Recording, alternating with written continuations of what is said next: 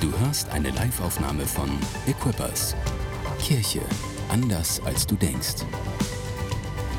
Weitere Informationen findest du auf mainz.equippers.de. Die kurz ähm, mich vorstellen, ich bin Tore und Pastor in dieser Church und mein Herz ist es, dass du ermutigt da nach Hause gehst, als du gekommen bist. Ich glaube, das ist, was Gottes Wort tut, wieder und wieder und wieder. Im Gegensatz zu allen anderen Worten, die wir so hören, ähm, wenn wir Zeitungen lesen oder Blogs lesen oder Twitter lesen, ich weiß nicht, ob du Twitter-Leser bist, dann kommst du eher entmutigter raus, als du reingegangen bist. Ich glaube, wenn du ins Haus Gottes reingehst und wenn du das Wort Gottes hörst, dann kommst du ermutigter raus, als du reingegangen bist. Amen. Und das ist, was Gott möchte. Er möchte dich ermutigen. Gott ist ein Gott, du glaubst es kaum, aber sein Herz ist es, dass du ermutigt bist. Dass du danach sagst, oh, es ist möglich. Oh, ich werde sie fressen wie Brot. Dass du sagst, oh, das ist kein Problem, denn mein Gott ist stärker. Dass du das weißt und dass du das glaubst, das, dafür gibt's Gottesdienste. Amen. Ich möchte, bevor ich loslege, gerne sprechen darüber, dass wir nächste Woche in die Ukraine fahren mit einem Team von neun oder zehn. Ich weiß jetzt gar nicht ganz genau. Jedenfalls werden wir dort unsere beiden Volodymyrs, den falschen und den richtigen, besuchen.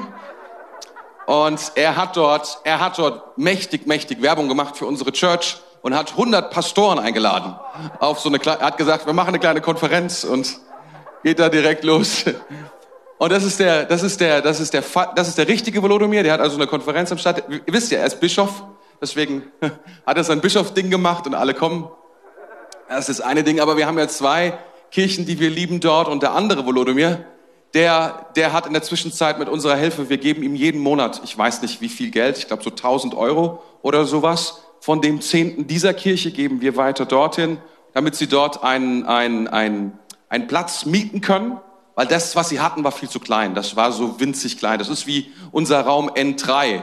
Und zwar alles zusammen. So groß war die Kirche vorher. Und wir haben gesagt, was Gott dort tut, das braucht Platz. Eines der wichtigsten Dinge, die wir niemals unterschätzen dürfen, ist, was auch immer wir an Raum zur Verfügung stellen, Gott will ihn füllen. Amen. Und sie haben einen guten Platz gefunden mitten in der Stadt und wir werden jetzt zum ersten Mal sehen, wo sie sind und wo sie sich treffen und es wird richtig, richtig gut. Deswegen bitte betet für uns. Ihr wisst, in der Ukraine ist immer noch, immer noch natürlich Krieg. Dort, wo wir sind, ist der Krieg nicht aktuell am Start, aber auch dort sind sie extrem beeinträchtigt und ihr wisst auch, das ist Kriegsgebiet und es ist keine ähm, Ferienreise, sondern einfach ein wunderbarer Dienst, den wir machen dürfen, um Geschwister zu stärken und ihnen zu helfen, sie zu ermutigen, was Gott so auf dem Herzen liegt.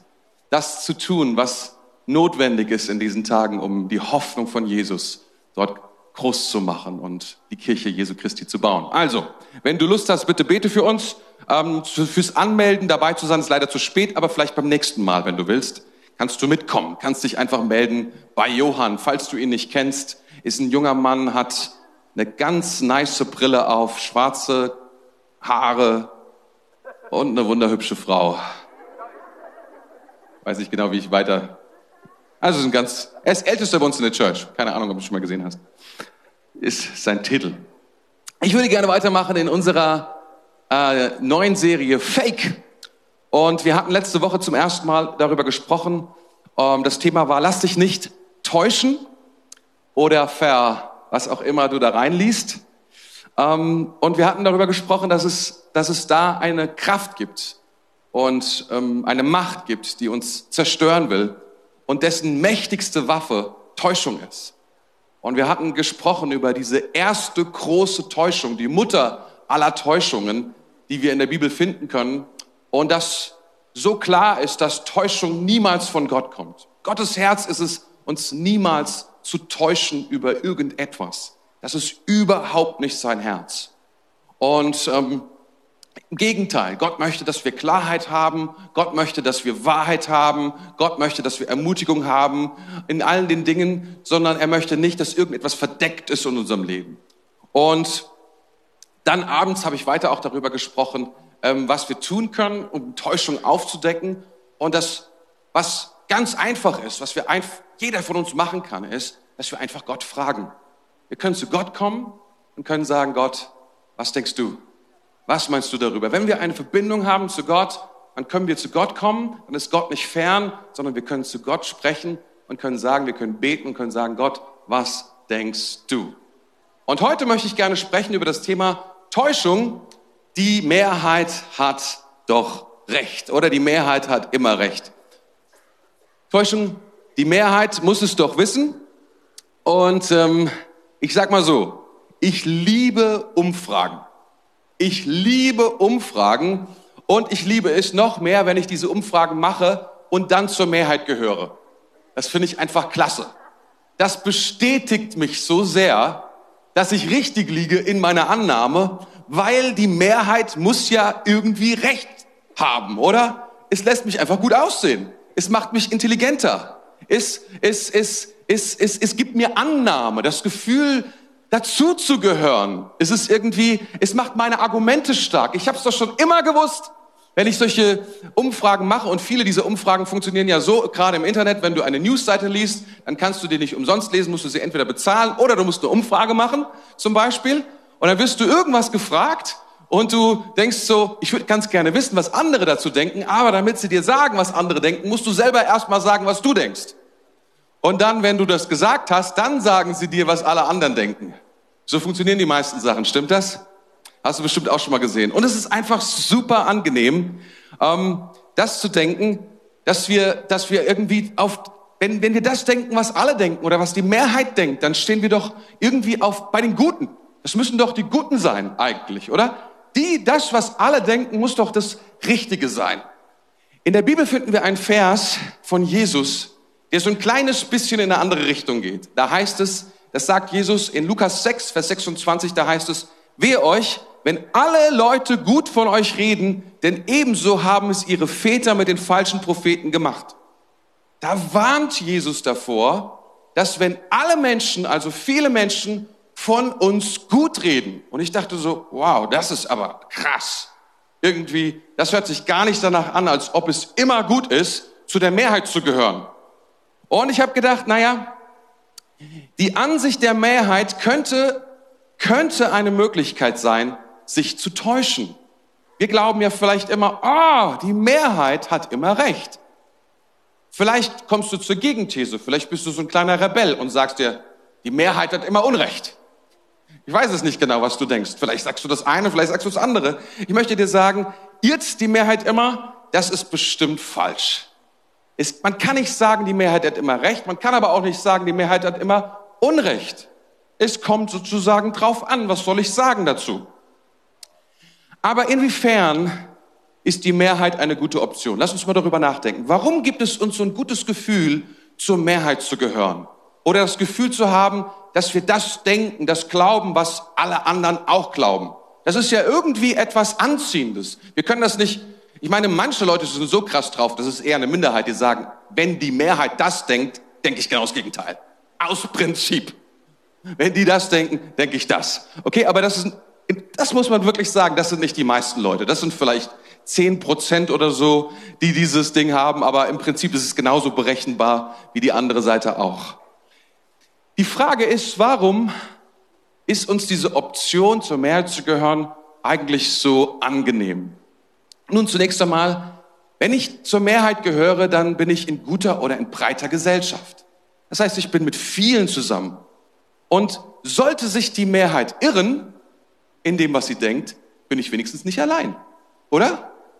Man kann dann sagen, man geht immer auf Nummer sicher. Wenn man mit der Mehrheit am Start ist und das glaubt und akzeptiert, was die Mehrheit akzeptiert, dann, und dann irrt sich die Mehrheit, dann kann man sagen, na ja, also mit mir zusammen halt die Mehrheit. Und es tut überhaupt gar nicht mehr so weh. Weil alle anderen tun das ja auch und niemand wird mit dem Finger auf mich zeigen, weil wir sind ja die Mehrheit. Es ist ziemlich cool. Man nennt das übrigens Opportunismus oder Politik. Man, man überlegt sich, was könnte die Mehrheit sein und je nachdem, was die Mehrheit ist, ist das auch meine Meinung. Kennst du das so ein bisschen vielleicht? Aus dem, wie wir manchmal manche Menschen reden hören, die Mehrheit hätte gerne dies oder jenes und du hörst Umfragen und da heißt es dann, die Mehrheit ist der Meinung in Deutschland, das sollten wir tun. Und das ist interessante Umfragen, weil die Umfragen ändern sich auch andauernd. Und es ist witzig, dass die Leute, die gerade dieser Meinung sind, diese Umfragen dann groß machen. Und es gibt natürlich auch Leute, die dieser Meinung nicht sind und die sagen, ja, wir müssen diese Umfragen verändern. Das gibt es auch. Ich würde sagen, es ist opportunistisch zu sagen, ich gehöre zur Mehrheit. Es ist einfach angenehm. Es ist politisch korrekt, das zu tun. Wisst ihr, ich war ja mal früher IT, ITler, also jemand, der sich mit diesem Computerkram auseinandergesetzt hat. Und da gab es in meiner Firma einen CIO. Und der, äh, CEO, CIO, so, genau. Der, der, ein, der Chief Information Officer, also der oberste ITler, der oberste Fuzzi, der sich mit den ganzen Datenbanken auseinandersetzt. Und wisst ihr, es war mir so eine Lehre zu hören, wie er sich entschieden hat, was die beste Software für das Unternehmen ist. Und er hat sich entschieden, die Software zu nehmen, die die Mehrheit aller anderen Unternehmen auch benutzt. Warum? Da kann ihm nichts passieren. Wenn er sich irrt, hat er nur das gemacht, was alle anderen auch machen und niemand kann ihm sagen, du hast eine falsche Entscheidung getroffen. Das ist krass. In diesem damals war das da das SAP-System. SAP war das System, was quasi unser Unternehmen irgendwie, wenn du so willst, am Laufen gehalten gelassen hat. Und wenn du SAP zwar gab nur Ärger damit, aber die Idee war, solange wir SAP haben, kann niemand was sagen.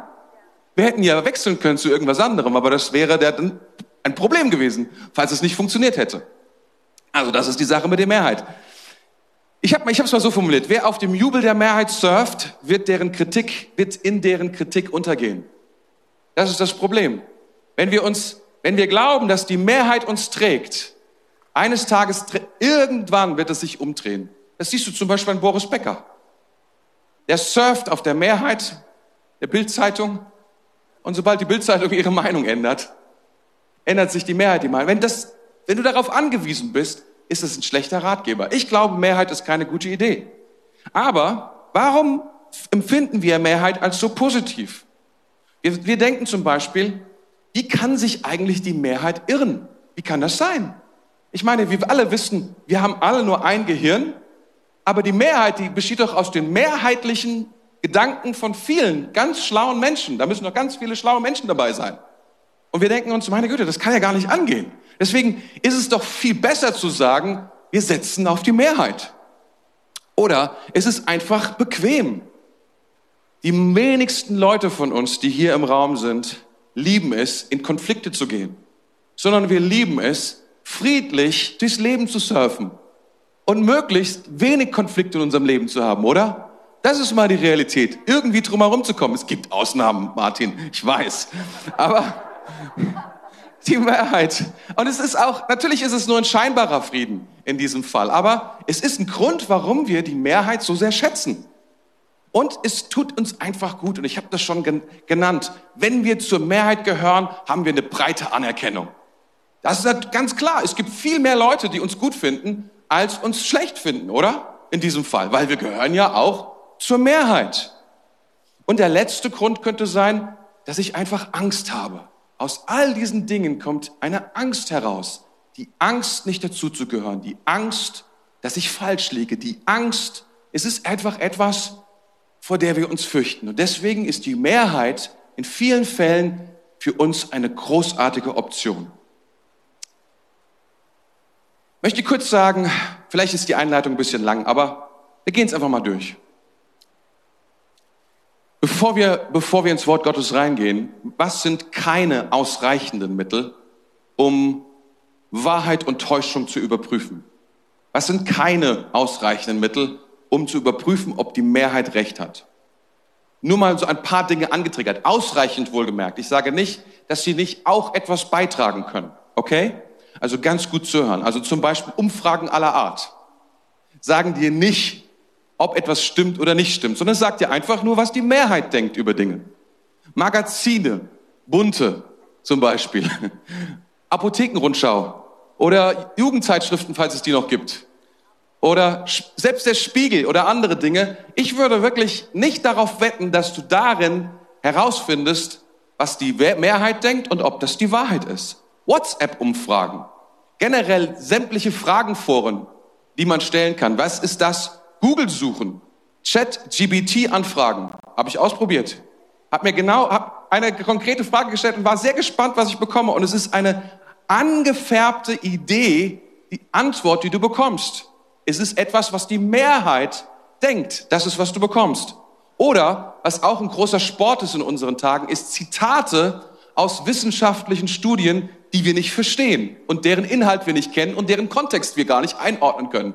Aber wir lieben es, daraus zu zitieren und zu sagen, daraus könnte sich möglicherweise eine Mehrheit oder eine Wahrheit ergeben. Und wir müssen Folgendes wissen. Welche Wahrheit oder wo auch immer wir uns befinden und wo auch immer wir uns aufhalten, wir sind immer in einer Bubble. Wir können diese Bubble oder dieses, diese Blase, in der wir drin sind, nur sehr, sehr schwer durchbrechen. Und dadurch ist es sehr, sehr schwierig einzuschätzen, was andere denken. Wenn du diese Frage zum Beispiel an ChatGPT stellst und sagst, okay, wie kriege ich raus, ob etwas richtig oder falsch ist? Das habe ich gefragt. Dann haben die mir genau gesagt, was man in der Schule hört. Dass man eben die Fakten kennen muss, die Fakten analysieren muss, zusammentragen muss und so weiter und so fort. Und ich dachte, okay, zweite Frage. Was ist, wenn ich die Zeit nicht dafür habe? Und ChatGPT hat mir immer noch geantwortet und gesagt, wenn das der Fall ist, dann musst du Leute fragen, denen du vertraust und die sich auskennen. Waren wir wieder in der Bubble. Die Sache, die Sache ist nicht so einfach, ehrlich gesagt. Die Sache ist wirklich nicht so einfach, um da hineinzukommen. Wenn du, wenn du versuchst herauszufinden über das Mehrheitsprinzip hinaus, was ist Täuschung und was ist Wahrheit. Eine Möglichkeit, möchte ich sagen, die ich gar nicht so schlecht finde, ist, ist das Konzept Rede und Gegenrede, sich wirklich Zeit zu nehmen, um alle Argumente auf den Tisch zu bringen. Ich kann mich daran erinnern, als ich Theologie studiert habe, war die ja, war das Seminar, hatte eine gewisse politische Richtung. Das hast du gemerkt überall. Alle, alle Dozenten hatten diese politische Richtung gehabt, die ganze Zeit. Und ich hatte diese politische Richtung nicht. Das habe ich auch gespürt. Aber dann dachte ich, okay, jetzt bin ich vier Jahre hier.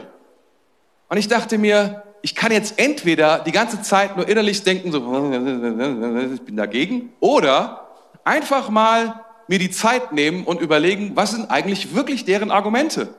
Was ist eigentlich echt das Herz hinter dem, was sie denken und warum sie das denken? Das Problem ist ja häufig, dass wenn du eine gewisse Richtung hast, dass du immer der anderen Richtung unterstellst, dass es alles nur ideologische Idioten sind, die keine Ahnung haben von nix. Wenn man ein kleines bisschen weitergeht und sich damit auseinandersetzt, dann ist es vielleicht doch anders. Anyway, ich möchte gerne zum Wort Gottes kommen. Seid ihr bereit dafür? Wie ist es also mit der Mehrheit? 2. Mose 23, Vers 2. Da heißt es, schließt euch nicht der Mehrheit an, wenn sie Böses plant. Wenn ihr im Zeugenstand steht, vertretet nicht das Recht, weil ihr euch von der Meinung der Mehrheit beirren lasst. Hier das, was das Wort Gottes sagt. Es sagt basically Folgendes. Grundsätzlich sagt es Folgendes. Die Mehrheit ist nicht das gute Gewissen einer Gemeinschaft. Das ist krass. Das ist, was hier steht. Die Mehrheit ist nicht der ethische Standard, um herauszufinden, was richtig oder falsch ist für eine Gemeinschaft. Das muss man sich einfach mal anschauen. Die, Ma die Mehrheit, das, was hier steht, kann nicht Recht sprechen. Das ist, was hier steht. Recht ist etwas so Zentrales in jeder Gesellschaft. Ob du Recht hast ob du Gerechtigkeit bekommst, ob du Recht zugesprochen bekommst. All diese Dinge sind sehr, sehr zentral. Und es ist auch ein Thema in dieser Gesellschaft Israel. Und sie haben dieses Gesetz und dieses Gebot. Und das ist, was da drüber steht. Die Mehrheit kann sogar im Gegenteil, und das ist ziemlich krass, sie kann sogar das Böse wollen. Und das, ich weiß nicht, ob du damit fertig wirst mit diesem Satz, aber manchmal haben wir ja so diese Grundthese, dass eigentlich am Ende die Menschen doch gut sind. Und das ist nicht, was die Bibel sagt an dieser Stelle, sondern die Bibel sagt, es kann sein, dass die Mehrheit sogar das Böse will. Und die Mehrheit wird dich beeinflussen wollen, das zu tun, auch wenn es böse ist, um es in die richtige Richtung zu drehen. Also hier geht es um eine Zeugenaussage. Das ist interessant. Ich weiß, das ist jetzt nicht so ermutigend, aber lass uns mal kurz da durchgehen. Seid ihr noch da?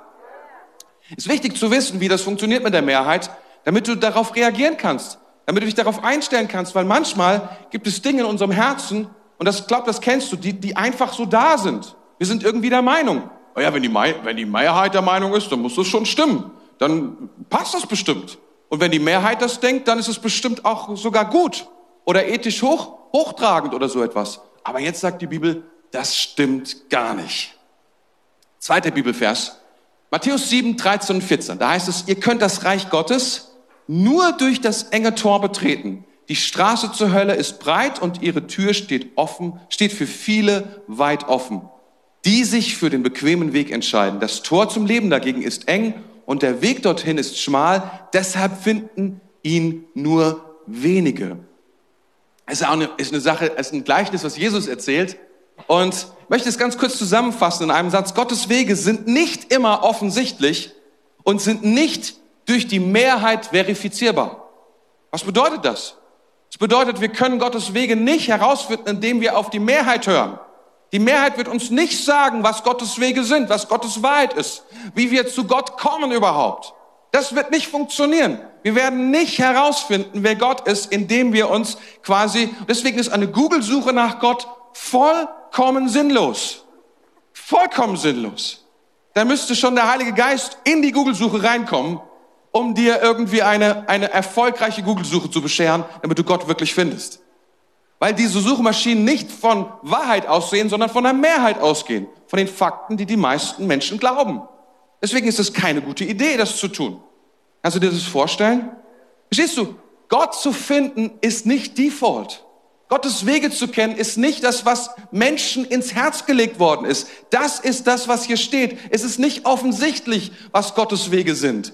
Es ist nicht intuitiv herauszufinden, was Gottes Wege sind. Das heißt, du kannst nicht sagen, oh, mein Herz hat mir gezeigt, wer Gott ist. Nein, dein Herz zeigt dir genau das Gegenteil. Es zeigt dir, wer Gott nicht ist. Es feiert Gott nicht kein bisschen, sondern es feiert, wie genial du bist. Ist selbstmitleidig, tröstet dich selbst, ist zerstörerisch. Das ist unser Herz. Das ist, was die Bibel sagt. Manchmal sind wir so ein bisschen, wie soll ich sagen, Millennial, Gen C-mäßig drauf und sagen, mein Herz, es weiß, wie es funktioniert. Nein, unser Herz weiß es nicht. Unser Herz kann uns nicht sagen, was richtig ist. Sondern wir müssen uns, was hier steht, ist, wir müssen Gott aktiv suchen. Wir müssen aktiv uns dafür entscheiden. Du musst oder wir müssen die Täuschung überwinden. Das ist das Bild. Es gibt ein breites Tor und es ist ganz einfach, mit der Masse da durchzugehen und diesen Weg zu finden. Und dann gibt es ein kleines Tor und es gibt dazu einen kleinen Weg. Und das ist so, manchmal, manchmal, vielleicht kennst du diese Bilder, es gibt so alte Bilder aus dem Mittelalter. Und dann siehst du so diese, diese breite Tor und dann danach ist irgendwie, kommt irgendwie der, der Jahrmarkt und so weiter und, und Achterbahn gab es damals noch nicht, aber da, da kommen halt irgendwie alle Vergnügungen, die man sich vorstellen kann und dann der schmale Weg, da siehst du dann so Leute, die so auf, auf ganz schmalen Faden am Berg entlang klettern, gerade so vom Rund, ist ein bisschen merkwürdige Bilder, weil das ist nicht, was das Wort Gottes sagt. Das Wort Gottes sagt eigentlich nur, dass der breite Weg ganz einfach zu finden ist. Während der schmale Weg, dass, das, dass du, ja, die Idee ist folgende, wisst ihr? Jede Stadt hatte Tore, große Tore und kleine Tore. Und bei den großen Toren konntest du einfach mit deinem Wagen so durch, durchfahren und konntest alles mitnehmen, musstest dir keine Gedanken machen, bist einfach reingefahren.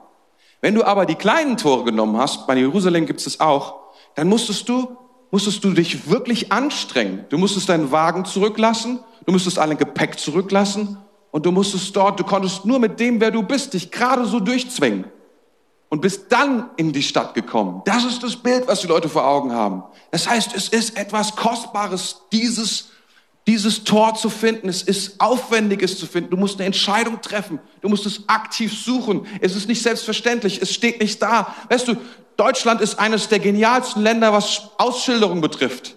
Meine Güte, wenn du irgendwo bist in Deutschland, egal wo, und du suchst eine Autobahn, du wirst irgendwann ein Schild finden. Und so ist es nicht mit dem Reich Gottes. Ich habe mir das lange überlegt, wie das sein kann. Wir leben in einem christlichen Land. In jeder Stadt, in jedem Ort gibt es eine Kirche, manchmal sogar zwei oder zehn. Aber du findest den Weg nicht zu Gott. Du musst Gott suchen. Ist das krass? Das ist, wie das ist. Du findest ihn nicht durch die Mehrheit. Es ist nicht selbstverständlich, wer Gott ist. Seid ihr noch da, ihr Lieben? Jetzt langsam geht's los. Alles war bisher. Ihr kennt das ja mittlerweile. Aber nicht, dass ihr später kommt dann irgendwann. Ist nicht gut. Wir müssen wissen, wenn wir in das, wenn wir das rein wollen, das ist was hier steht, dann müssen wir einen Preis bezahlen. um in das hineinzukommen, was Gott für uns hat, um Gottes Wege zu kennen. Und der letzte Punkt, und darüber möchte ich ein klein wenig länger sprechen, noch 15 Minuten ganz genau. Gottes Wege müssen oftmals gegen eine Mehrheit erobert werden. Das ist mein letzter Punkt. Gottes Wege müssen oftmals gegen eine Mehrheit erobert werden.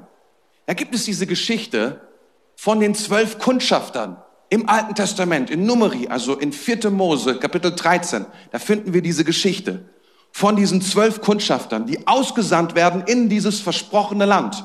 Und sie sollen herausfinden, was für ein Land das ist. Und sie kommen zurück und sie sagen, es ist ein großartiges Land. Es ist richtig, richtig gut. Und dann geben sie eine Empfehlung ab. Und es ist interessant, was passiert. Zwei Spione, zwei Kundschafter, Kaleb und Josua, sprechen sich für den Einzug, den sofortigen Einzug in dieses Land aus. Sie sagen in Numeri 1330, lasst uns sofort aufbrechen und das Land einnehmen, denn wir können es ganz bestimmt erobern. Ganz bestimmt. Wir werden, wir werden sie fressen. Das wird der Hammer. Wir werden es tun. Was sagen zehn andere? Zehn andere. Das ist die Mehrheit. Okay, zwei gegen zehn, Mathematik, weiß ich, dritte Klasse, zweite Klasse, keine Ahnung. Zehn ist viel mehr als zwei, okay? Viel mehr. Zehn Spione sagen, Nummer 1331, aber die anderen Spione wandten ein, alle anderen, wir können nicht gegen sie in den Kampf ziehen, denn sie sind stärker als wir. Sind stärker als wir. Und wisst ihr, was das Volk tut? 600.000 Menschen, was sie tun? Sie hören auf die Mehrheit. Und wir wissen, dass das eine Katastrophe auslöst. Wir wissen, dass es sie weitere 40 Jahre kostet, weil Gott sagt, wenn ihr mir nicht Glauben schenkt, dann werde ich die gesamte Generation in der Wüste sterben lassen, die nächsten 40 Jahre, und ich werde es mit der nächsten Generation tun, weil ihr nicht bereit wart zu glauben, dass ich es tun kann. Ihr seht hier eine Geschichte, wo man wirklich sagen muss, dass es keine gute Idee war, auf die Mehrheit zu hören, oder?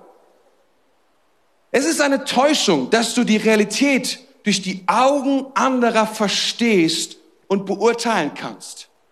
Das ist eine Täuschung. Wir brauchen eine Perspektive des Glaubens. Das ist, was wir brauchen, eine Perspektive des Glaubens. Das ist, was ich glaube von ganzem Herzen. Wenn wir beurteilen wollen, ob Dinge richtig sind oder falsch, dann brauchen wir eine Perspektive des Glaubens, auf die wir antworten, mit der wir antworten können. Wisst ihr, eines der besten Geschichten dazu finden wir bei Paulus. Und zwar in den letzten Kapiteln. Und es ist interessant, dass uns diese Geschichte so detailliert erzählt wird, weil die Apostelgeschichte, die ist eigentlich gar nicht so detailliert, sondern die geht so mal 20 Jahre in 28 Kapiteln. Und diese eine Geschichte wird uns so detailliert erzählt, und ich glaube, weil sie so wichtig ist, über das Thema Täuschung und über das Thema, ob wir und wie wir mit der Mehrheit umgehen sollen. Und die finden wir in Apostelgeschichte 27, 11 und 12.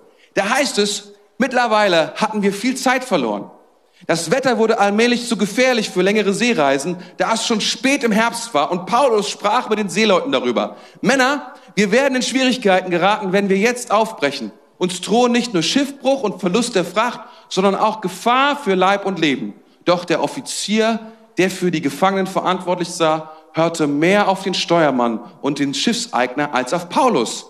Und da der Hafen mit einer ungeschützten Stelle lag, ein wenig ungeeigneter Ort, um dort zu überwintern, wollte die Mehrheit der Besatzung weiter. Hört mal, die Mehrheit der Besatzung wollte weiter. An die Küste Kretas entlang nach Phoenix segeln und den Winter dort verbringen. Phoenix war ein guter Hafen, der nicht nur nach Südwest und Nordwest, der, nur, der sich nur nach Südwest und Nordwest öffnete. Was ist die Geschichte? Die Geschichte ist, Paulus ist ein Gefangener. Paulus ist ein Gefangener, der von Soldaten überstellt wird.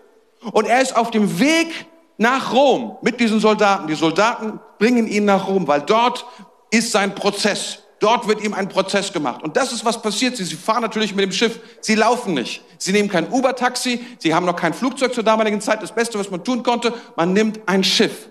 Und sie kommen in dieser, auf dieser Seereise in eine knifflige Situation. Und wisst ihr, die Sache ist ja die, wenn wir eine Situation einschätzen wollen und wir tun es so, wie wir das normalerweise tun, so mit unserem Menschenverstand, dann brauchen wir Daten, ja, wir brauchen Informationen und wir müssen diese Daten und diese Informationen beurteilen. Das ist, was wir tun müssen. Oder man könnte einfach sagen, wir suchen nach, was ist hier das Richtige? Was ist hier die richtige Entscheidung? Und das ist, was wir hier sehen, eine Beurteilung der Realität, wie sie tatsächlich ist. Und es ist interessant, was Paulus sagt. Und wir wissen nicht, warum er das sagt, aber es scheint so, dass er eine andere Beurteilung hat als alle anderen auf diesem Schiff. Alle anderen auf dem Schiff sagen, lass uns weiterfahren. Das ist, die Situation hier ist schlecht. Das Wetter, das wird bestimmt halten, kein Problem. Das ist, was sie sagen. Und er sagt zu den Leuten, Männer, wir werden in Schwierigkeiten geraten. Männer, es wird nicht gut ausgehen. Hört mir zu. Das ist, was ich sage. Er hat eine Stimme, aber er hat weder Einfluss noch Autorität. Er hat eine Stimme, er spricht zu den Leuten, er sagt, das ist, was ich glaube, aber keiner hört ihm zu. Autorität und Entscheidung liegen nicht bei ihm, sondern sie liegen bei dem Hauptmann, bei dem Mann, der ihn abführt, bei dem Mann, der ihn nach Rom bringt. Bei ihm liegt die Autorität. Und da gibt's ganz viele Leute, die Einfluss nehmen darauf. Zum Beispiel die Fachleute, die Wissenschaftler. Der Steuermann sagt, oh, das ist keine gute Idee. Nee, nee, nee, nee, wir müssen weiterfahren. Das ist viel besser. Dann die Wirtschaft hat natürlich auch großen Einfluss, wie bei uns auch. Der Schiffseigner sagt auch, nee, nee, nee, hier können wir nicht übernachten. Paulus, das ist falsch, wir müssen weitergehen. Und dann gibt es natürlich auch noch die Mehrheit von Seeleuten und die sagen, nee, ist keine gute Idee. Lass mal lieber, lieber weiterfahren. Und schließlich, schließlich entscheiden sie sich und die Umstände scheinen der Mehrheit recht zu geben. Seht mal, in Vers 13 heißt es, Vers 13, was da steht. Als sich dann ein leichter Südwind, so richtig genial, ein leichter Südwind, so, erhob, dachten die Seeleute, sie konnten es schaffen. Also lichteten sie den Anker und segelten in, in Küstennähe weiter an Kreta entlang. Und jetzt die nächste Vers. Doch plötzlich schlug das Wetter um und ein Wind mit der Kraft eines Wirbelsturms kam auf. Und alle in dem Moment dachten, oh, Paulus hatte doch recht. So ein Mist. Pass mal auf, was dann passiert. Ab Vers 20. Seid ihr noch da? Interessante Geschichte, oder? Der schreckliche Sturm tobte tagelang, ohne nachzulassen. Also einige Verse habe ich übersprungen. Verdunkelte die Sonne und Sterne, bis schließlich alle Hoffnung auf Rettung verflogen war. Schon lange hatte niemand mehr etwas gegessen. Da rief Paulus die Besatzung zusammen und sagte, Männer, ihr hättet von Anfang an auf mich hören sollen. Das ist auch ein guter Satz, oder? Am Ende. So, ey, ich finde das so cool, ey. Sagt er so, ey, er auf, guck mal hier, I got it. Das ist so krass. Nicht irgendwie so demütig oder so, ich bin ein Mann Gottes oder, nein, ihr hättet auf mich hören sollen. Ganz eiskalt. Ich denke, in dem Moment macht es auch keinen großen Unterschied mehr. Wahrscheinlich musste er einfach feiern, so ein bisschen. Keine Ahnung. Auf jeden Fall, aber lasst den Mut nicht sinken. Keiner von euch wird das Leben verlieren, obwohl unser Schiff untergehen wird. Letzte Nacht stand ein Engel des Gottes, dem ich gehöre und dem ich diene, neben mir und sagte, hab keine Angst, Paulus, denn du wirst auf jeden Fall vor dem Kaiser vor Gericht stehen und Gott in seiner Güte hat jedem sicheres Geleit zugesagt, der mit mir segelt. Seid mutig, denn ich glaubte Gott und vertraue ihr darauf, dass es genauso kommen wird, wie er es mir gesagt hat. Aber wir werden vor einer Insel Schiffbruch erleiden. Wenn du Gott vertraust, wenn du lebst im, im Gehorsam des Glaubens, wenn du weißt, was Gott gesagt hat, dann ist für dich nicht das Wort von irgendwelchen Autoritäten und Meinungen von irgendwelchen Mehrheiten das Wort, was für dich gilt, sondern das Wort, was für dich gilt, ist das Wort Gottes. Was auch immer er sagt. Seht mal, das Verrückte an dieser Geschichte ist doch, Paulus ist der Letzte auf diesem Schiff. Die Seeleute sind Angestellte. Der Hauptmann ist der Chef. Die Soldaten bewachen ihn und haben, by the way, den Auftrag, ihn zu töten, falls er sich irgendwie falsch bewegt. Er ist der Letzte an Bord mit Einfluss, mit Autorität. Und dennoch, und dennoch ist er nicht abhängig von all dem, was um ihn herum passiert, sondern weiß, was Gott sagt. Und weil er weiß, was Gott sagt, hat er die Autorität, das Wort weiterzugeben, was Gott wirklich geschehen wird. Ist das nicht powerful? Das ist ziemlich krass. Wenn die Mehrheit nicht automatisch recht hat, woran erkenne ich das? Und das möchte ich kurz mit euch anschauen. Eigentlich nur wirklich sehr, sehr kurz. Fünf Minuten haben wir Zeit. Aber was ich brauche zuallererst, ist, ich brauche. Hm, das ist zu viel. Das ist zu viel. Ich muss einen, einen Punkt raussuchen. Ha? Ein Punkt ist gut.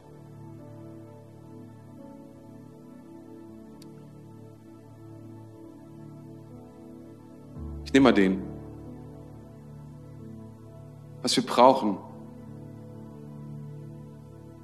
wenn wir, wenn wir nicht in Gefahr laufen wollen, uns täuschen zu lassen von dem, was die Mehrheit sagt.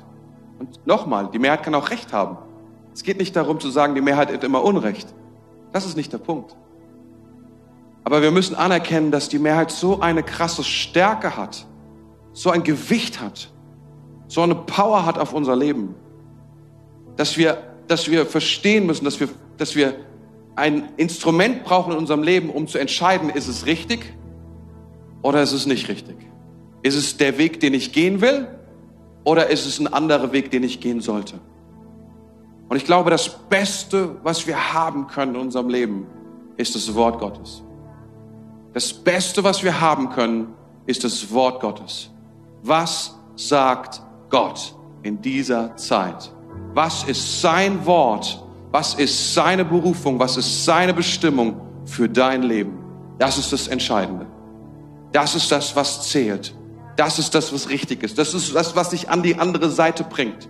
Das ist, was dich durchhalten lässt. Weißt du, wenn du all die Stimmen hörst und sagst, oh, das und das wird geschehen, wir werden ganz arm werden, aber du hast das Wort Gottes und du weißt, er ist dein Versorger.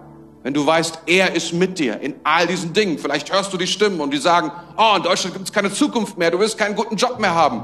Aber du weißt, Gott hat eine Berufung für dein Leben. Du weißt, er hat eine Bestimmung auf deinem Leben. Er hat sein Wort ausgesprochen auf deinem Leben.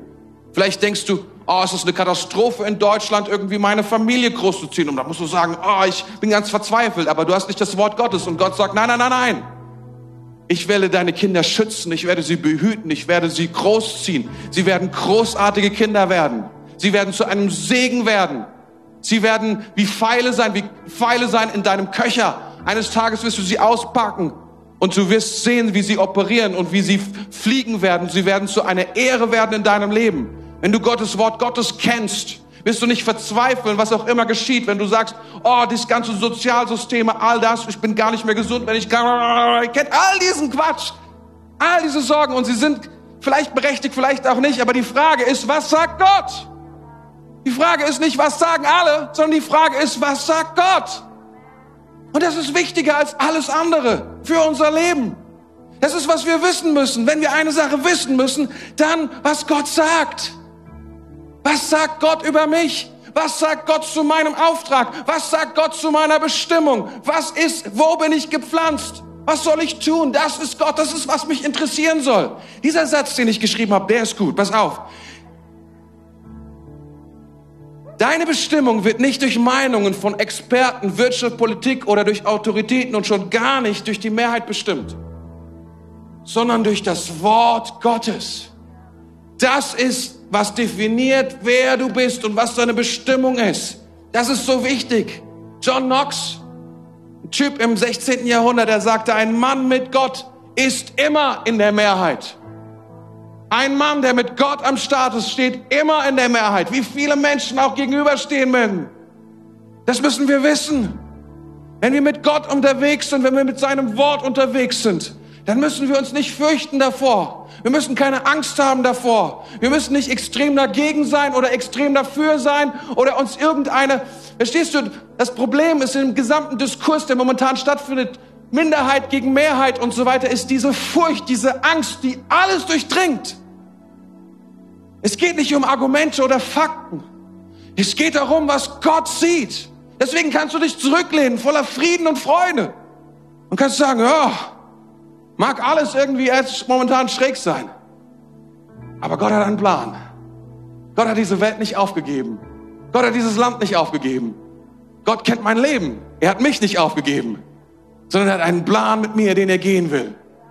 Oh ja, die Bibel sagt uns, dass wir einen Verstand haben dürfen. Christi Geist in uns, der sich nicht anpasst. So sagt es Römer 12, Kapitel 12, Vers 2. Der sich nicht anpasst an die Gegebenheiten dieser Welt, sondern erneuert wird durch seinen Heiligen Geist.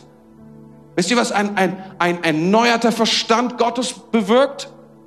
Die Abwesenheit von Angst und die Anwesenheit von Frieden mitten im Chaos.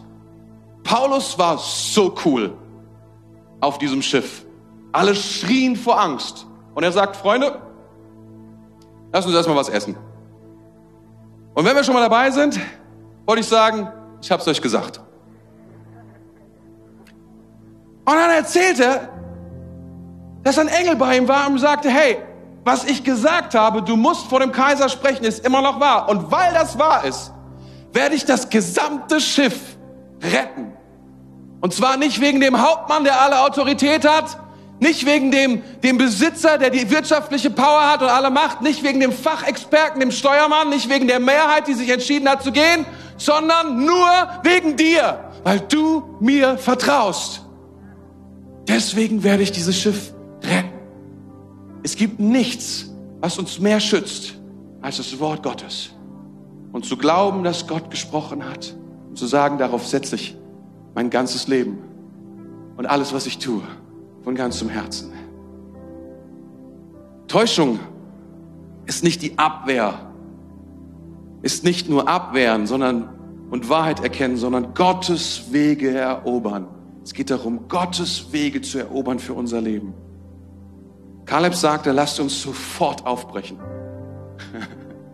Also, kommt zurück und sagt, okay, it's done.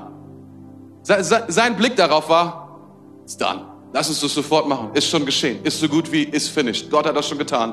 Gar kein Problem. Lass uns sofort losziehen. Wir brauchen überhaupt, wir brauchen nicht mehr üben. Wir brauchen nichts vorbereiten. Das, das Land ist, ist unser. Gott hat gesprochen. Wo ist das Problem? Wisst ihr, sofort. Sofort. Eines der Hauptprobleme, warum wir so häufig in Probleme geraten und warum Glauben so häufig in unserem Leben nicht passiert, ist, dass unser Timing so schlecht ist. Wisst ihr, was passiert in dieser Geschichte? Das Volk entscheidet sich, diesen zehn Kundschaftern mehr zu glauben als Kaleb, Kaleb und Josua. Gott wird furchtbar sauer, ein Erdbeben kommt. Die präsente Kraft, die präsente Gegenwart von Gott kommt in das Zelt und alle sehen, oh, wir haben einen Fehler gemacht. Gott spricht Urteil darüber aus und er sagt, 40 Jahre wird es dauern, bis ich dieses Volk erneuert habe. Ich werde es durch die Wüste ziehen lassen und nicht erlauben, in dieses Land zu kommen. Gott bringt Gericht. Ein furchtbares Gericht. Und wisst ihr was? Am nächsten Morgen denkt sich das Volk, ups, ich glaube, wir haben eine falsche Entscheidung getroffen. Es war keine gute Idee, auf die Zehn zu hören. Kein Problem, wir ziehen schon mal los. Und am nächsten Tag, nur, nur 24 Stunden später, sagen sie, wir haben unsere Meinung geändert, gar kein Problem. Und wisst ihr, das ist unser Problem. Dass wir denken, dass wir unsere Meinung halt einfach ändern können und dann wird schon Gott mitspielen. Und wisst ihr, was passiert? Sie werden furchtbar geschlagen. Und Gott sagt, nein, so funktioniert das nicht. Das Timing ist entscheidend. Ihr habt mir nicht geglaubt.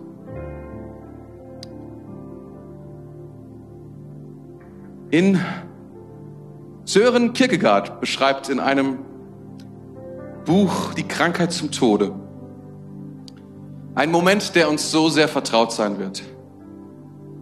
Es ist der kleine, winzige Übergang vom Verstanden haben zum Tun, zum Empfangen, was wir glauben und tun.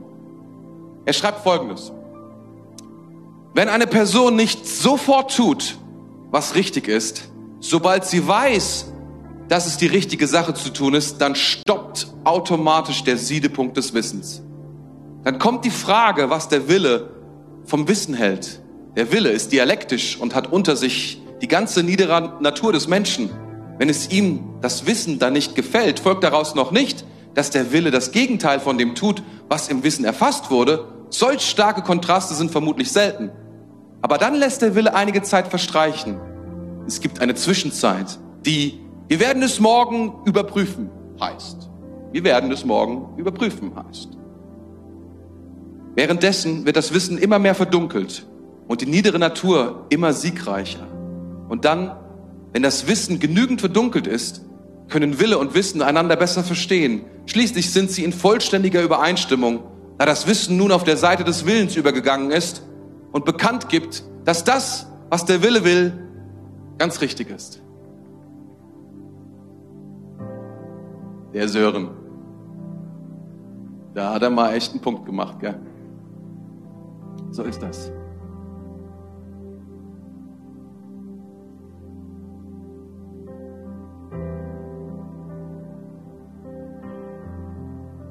Der Gehorsam des Glaubens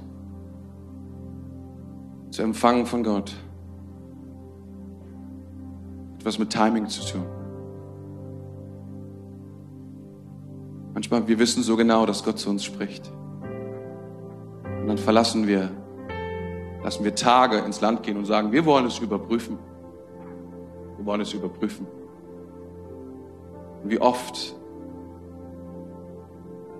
fällt bei dieser Überprüfung dann irgendwann auf, naja, also eigentlich hat Gott wirklich gesagt, echt jetzt? Alles so? Macht das irgendeinen Unterschied? Ist gar nicht mehr so, der Siedepunkt ist gar nicht mehr so da. Dieser Moment ist nicht mehr so präsent, was Gott gesagt hat. Ich glaube, dass Gott uns etwas lernen will, etwas zeigen will. Dass es entscheidend ist, dass wenn Gott spricht, dass wir dann hören und tun, was er sagt. Dass wir dann hören und tun, was er sagt. Wenn wir es nur hören und in unser Regal des Wissens stellen, wird es nichts tun für uns. Es wird einstauben. Und das ist das Problem, was viele, viele Menschen erleben. Sie erleben Gott nicht, weil sie nur hören und nicht tun, was er sagt. Amen. Heiliger Geist, ich danke dir, dass du jetzt hier bist. Und dass du sprichst durch dein Wort zu uns. Und Herr, wir wollen lernen, die Täuschungen in unserem Leben zu erkennen. Auch die, die uns bequem machen, die uns Angst machen, die uns herausreißen aus der Menge, der Mehrheit die uns verwundbar machen, die uns komisch machen, die uns angreifbar machen. Geist Gottes, ich bete, dass wir ergreifen können, was du sagst, was du für uns hast, was dein Wort ist für unser Leben, für unsere Situation. Nur das ist, was zählt. Nur das ist, was wichtig ist. Was sagst du? Was ist deine Meinung? Was ist deine Perspektive? Und Herr, wir wollen ein Herz haben, was nicht nur hört, sondern bereit ist zu tun, was du sagst, dir zu vertrauen.